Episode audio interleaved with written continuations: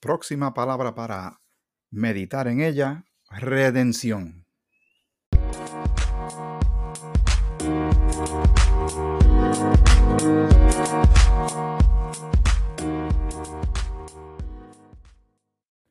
El Señor te bendiga, te saluda Miguel Antonio Ortiz. Espero que estés bien tú y toda tu familia y gozando de gran salud.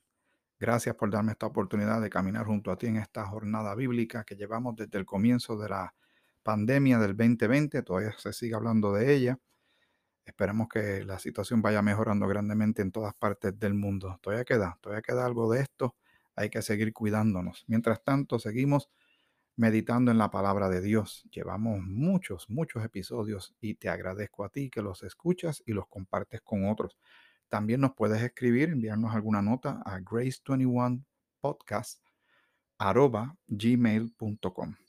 Y puedes buscarlo también en el episodio, está escrito por algún lado, búscalo con calma. Como dije al principio, hemos considerado palabras bíblicas bien importantes. Ya te diste cuenta y estamos explicándolo de la mejor manera posible y utilizando también como herramienta el libro del diccionario del Evangelio que escribió el hermano Thomas Brusha de, de Warren, Michigan. Eh, ahora vamos a otra palabra importante. Todas son importantes porque están entrelazadas, pero todas conforman esta salvación de parte de Dios, esta gracia de Dios. Vamos a leer Romanos 3:24.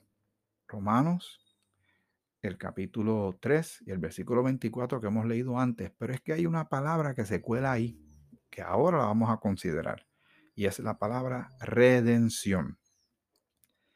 Dice, siendo justificados gratuitamente, ¿verdad? Porque no es por obra, lo, vamos a seguir eh, remachando y machacando y enfatizando el hecho de que el ser humano no se puede salvar a sí mismo ni por obras, ni rituales, ni nada, es por la fe puesta en Cristo. Así es que Dios lo ha establecido. Siendo justificados gratuitamente por su gracia, mediante la redención que es en Cristo Jesús. Muy bien, vamos a ir definiendo este término poco a poco. Según eh, el libro que estamos utilizando, que es el diccionario del Evangelio, redención es libertad por el pago de un precio. Voy a aprovechar que tengo también aquí a mi alcance mi, mi celular y voy a buscar la definición de las muchas que sé que tienen que aparecer sobre la palabra redención. Está el significado que uno saca de lo que dice la escritura, pero vamos a ver lo que dice un diccionario, diccionario de los muchos que hay en, la, en el Internet. Esto es de la página significados.com. ¿Qué es redención? Como redención se denomina la acción y efecto de redimir. Hasta ahí pues es, básico, ¿verdad? Es lógica. Pero sigan escuchando, sigamos, sigue escuchando con calma esto. En este sentido, puede referirse a la liberación de personas de alguna condición, o sea, esclavitud o prisión. De una situación, librarlo de una situación, un vejamen, un dolor, un castigo, o librarlos de una obligación o compromiso. En este caso puede ser una deuda o una hipoteca. Sí, que son tan pesadas las hipotecas, ¿verdad que sí? Dice, toma, toma especial nota. Ahora vamos a, a ir definiendo aún más la palabra redención, que es la que estamos considerando hoy.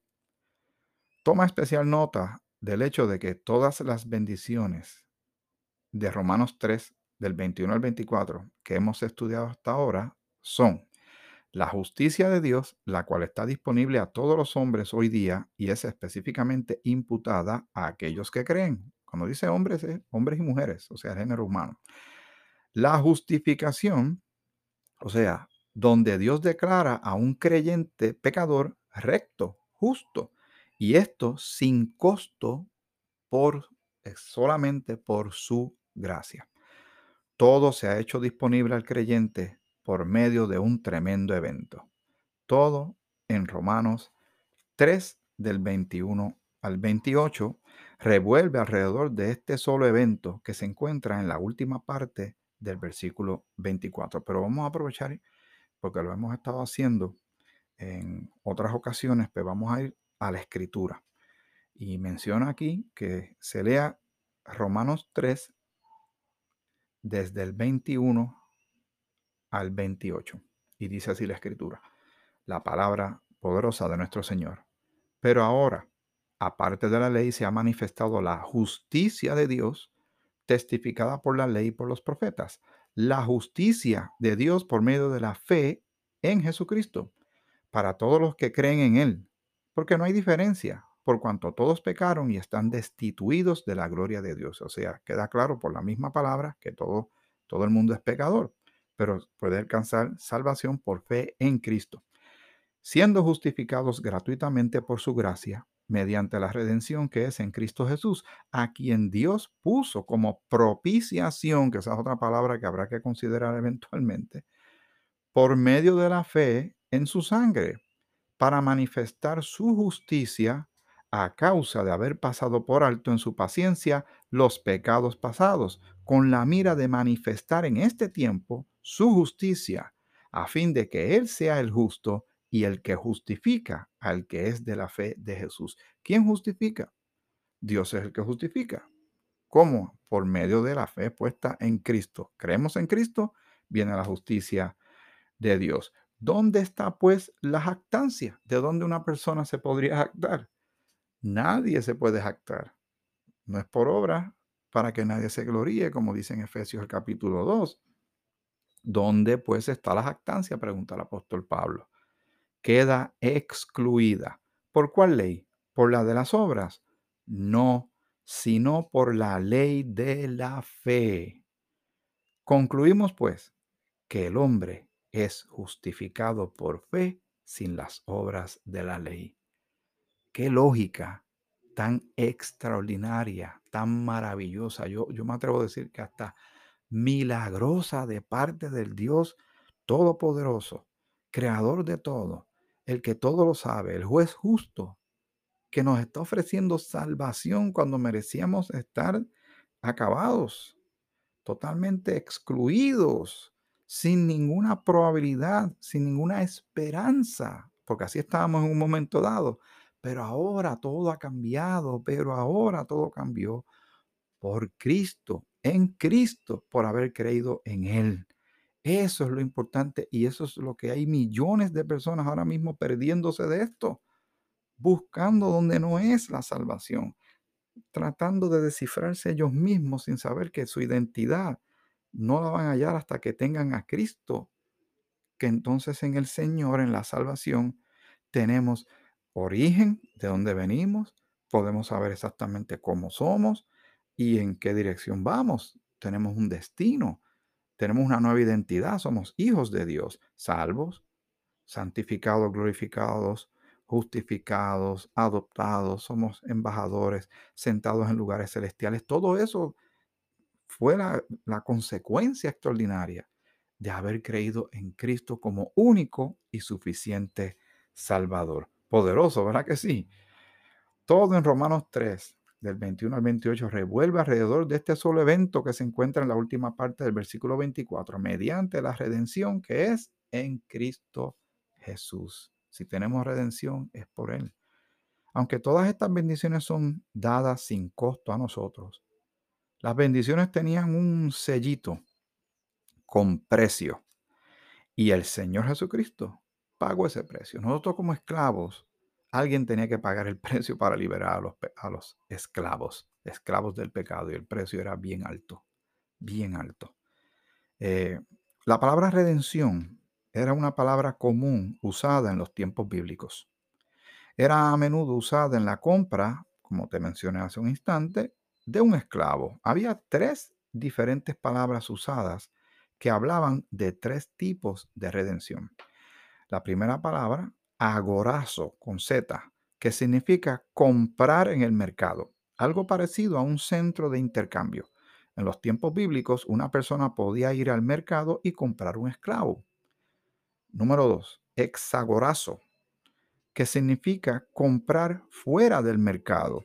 Por una u otra razón, un esclavo podía ser comprado fuera del mercado para nunca más volver a ser vendido. Y el punto número tres es lutro con doble O, que significa poner en libertad pagando un precio. El precio de la libertad del esclavo es llamado el precio de rescate. De acuerdo a este tipo de compra, el precio del rescate del esclavo es pagado a su favor, permitiéndole ser puesto en libertad, liberado o rescatado de la esclavitud. ¿Te va sonando familiar esa definición de la palabra lutro? La palabra griega para redención en Romanos 3:24 es apolutroseus. a ver si lo puedo decir otra vez. Apolutroseus. Voy a deletrearlo para que lo busques con calma. A, P, O, L, U, T, R, O, S, E, O, U, S. Que es una forma más fuerte del lutro. O sea, más intensa, ¿verdad? Lo que Romanos 3:24 nos dice es que el precio del rescate que nos ataba ha sido pagado y hemos sido puestos en libertad de la esclavitud. Pero ¿cuál libertad? ¿Cuál, perdón, ¿cuál, eh, ¿de cuál esclavitud? Del pecado, ¿cierto? En los tiempos bíblicos algunas veces una persona se convertía en esclavo porque no podía pagar sus deudas. En Levítico capítulo 25, del 25 al 27, Dios expuso las condiciones de la ley de la redención. El redentor tenía que ser un pariente. El redentor tenía que ser capaz de pagar el precio completo. El redentor tenía que estar dispuesto a pagar el precio. Si un pariente amaba al esclavo lo suficiente y podía pagar su deuda y estaba dispuesto a hacerlo, ellos podían ir al mercado de esclavos, pagar el precio por ese esclavo y dejarlo libre. Esto es redención, libertad por el pago de un precio. Esto es lo que el Señor Jesucristo hizo por nosotros cuando Él murió en la cruz. Eso fue lo que pasó.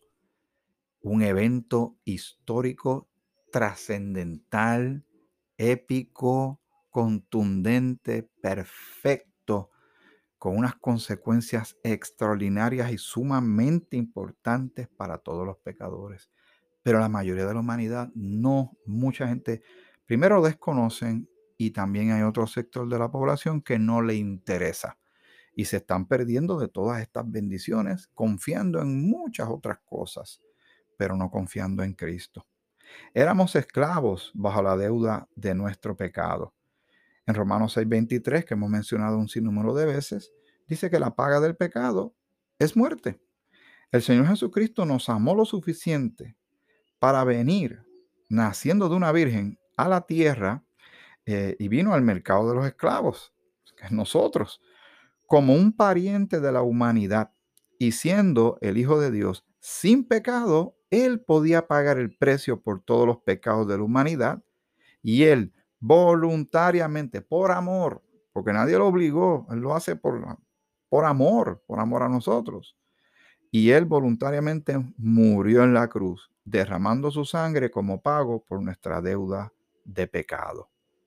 La justicia de Dios es imputada a nosotros los creyentes y nosotros somos declarados justos sin costo por su gracia, solamente por su gracia, porque el Señor Jesús pagó el precio hemos sido puestos en libertad del pecado. ¿Usted se siente libertado del pecado, como dice la Escritura? ¿Nos sentimos libertados del pecado? ¿Por qué nos portamos como si todavía fuéramos esclavos del pecado? Si el Señor ya nos libertó y el efecto terrible, mortal del pecado, que era que nos liquidaba espiritualmente por una eternidad, ese aguijón, como dice Pablo en 1 Corintios capítulo 15, ha sido quitado. Y como Cristo venció a la muerte y resucitó al tercer día, tenemos vida eterna. Pero ya el efecto mortal, el veneno mortífero que corría por nuestras venas del pecado, el Señor Jesucristo por su sangre nos limpia de todo pecado. Hay muchas maneras de explicar, pero al final del día es siempre lo mismo, que Jesucristo es el Señor y Salvador. Amén. Muy bien.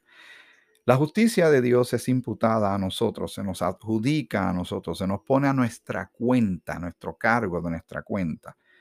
eh, a, nosotros los creyentes y nosotros somos declarados justos sin costo por su gracia solamente, porque el Señor Jesús pagó el precio. Hemos sido puestos en libertad del pecado. Con razón la Biblia dice que la salvación es un regalo y no por obras. La obra está hecha. No solo murió Jesucristo por nuestros pecados, sino que Él fue levantado para nuestra justificación de acuerdo a Romanos 4, 25. Tengo que buscarlo porque siempre estamos pendientes a leer unas porciones bíblicas que son sumamente importantes. Dice, el cual fue entregado, ¿verdad? Vamos a leer el versículo 24 también para tener algo de contexto, sino también con respecto a nosotros, a quienes ha de ser contada, esto es, a los que creemos en el que levantó de los muertos a Jesús, Señor nuestro, el cual fue entregado por nuestras transgresiones y resucitado para nuestra justificación. Así de importante era que Él resucitara. Así que, ¿qué le falta a nuestra salvación? ¿Qué nosotros le podemos añadir a eso? Sino un corazón de gratitud, un manos a la obra para servirle al Señor, porque ahora hemos sido libertados del pecado y ahora estamos libres para servir a Dios, ¿verdad?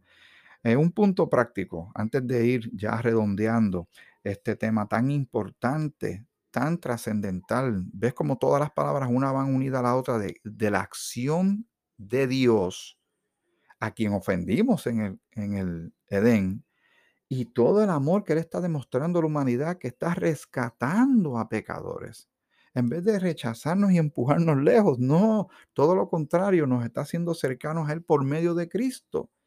Nos quiere reconciliar con Él, que es otro término importante, la reconciliación. Pero la humanidad es sorprendente, el peligro que tú y yo estábamos corriendo, que andábamos por ahí sin creer en Cristo y nos podíamos eh, perder eternamente. Pero ahora mismo tú tienes familiares, amistades, vecinos que no conocen estas cosas. Y ellos tienen derecho a saberlas.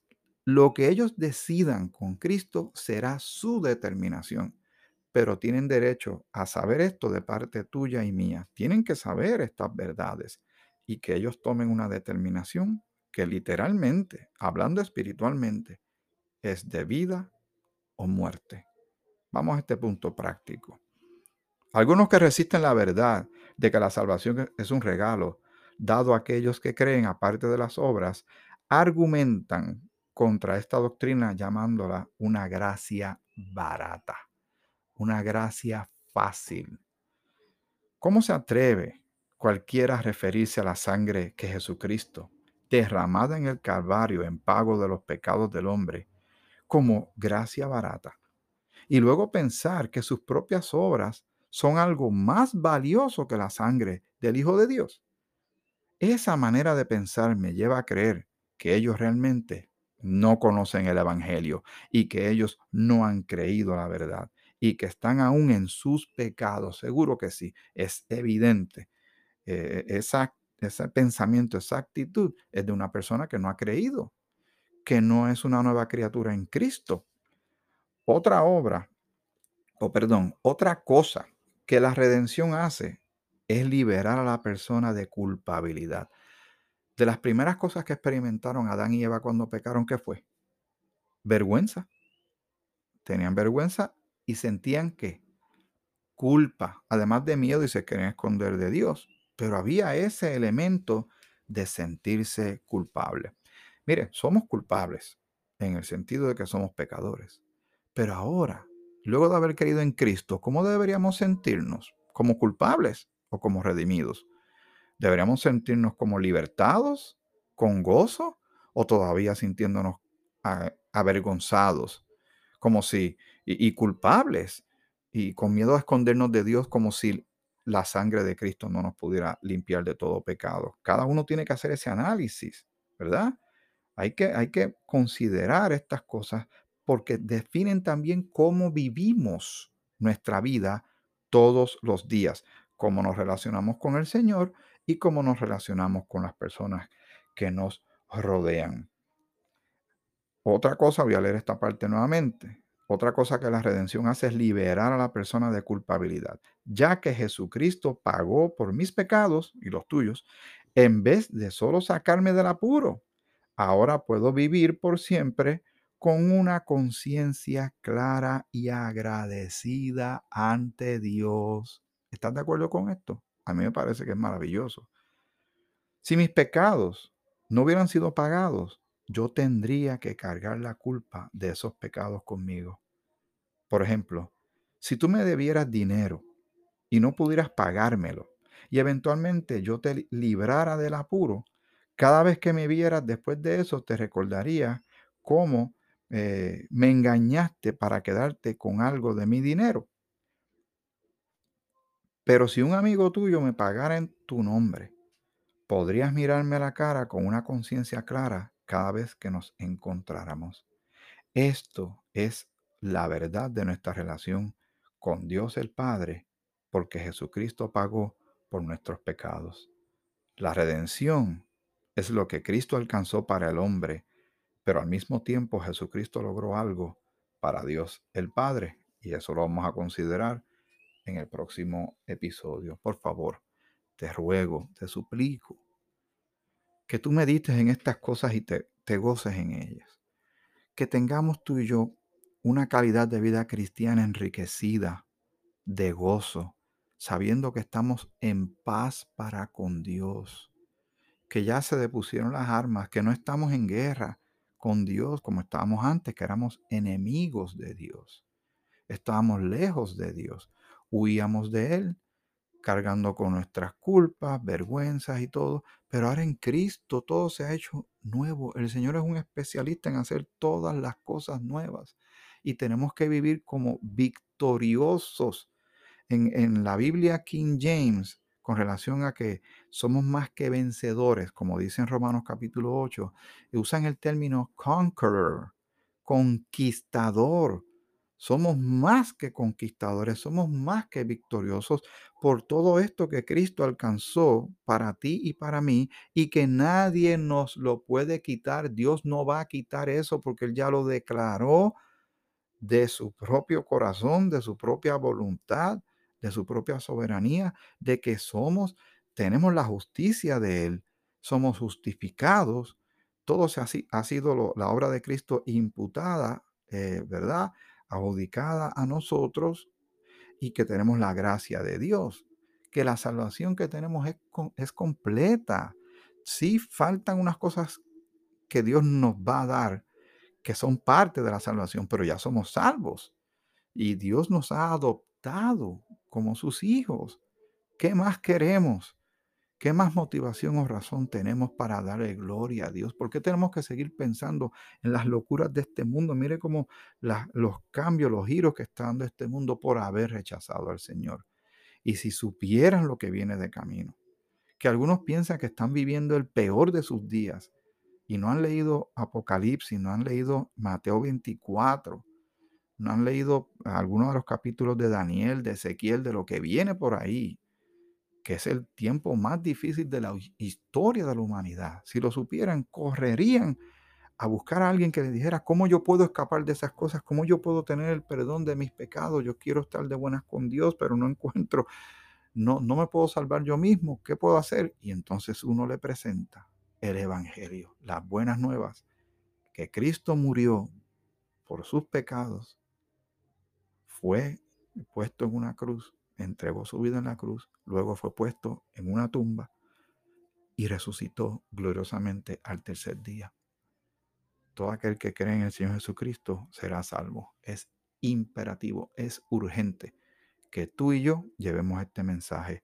Yo le pido al Señor que proteja todos estos episodios, que se queden en el internet moviéndose para arriba y para, abajo hasta cuando Él quiera y que alguien encuentre esto y le, le dé curiosidad de saber más y buscar más sobre nuestro glorioso y maravilloso Salvador Jesucristo, que quiera saber del Padre, del Hijo, del Espíritu Santo y de su palabra. Redención. Qué hermosa palabra también. Seguimos en el próximo episodio de Grace 21, Gracia para el siglo XXI.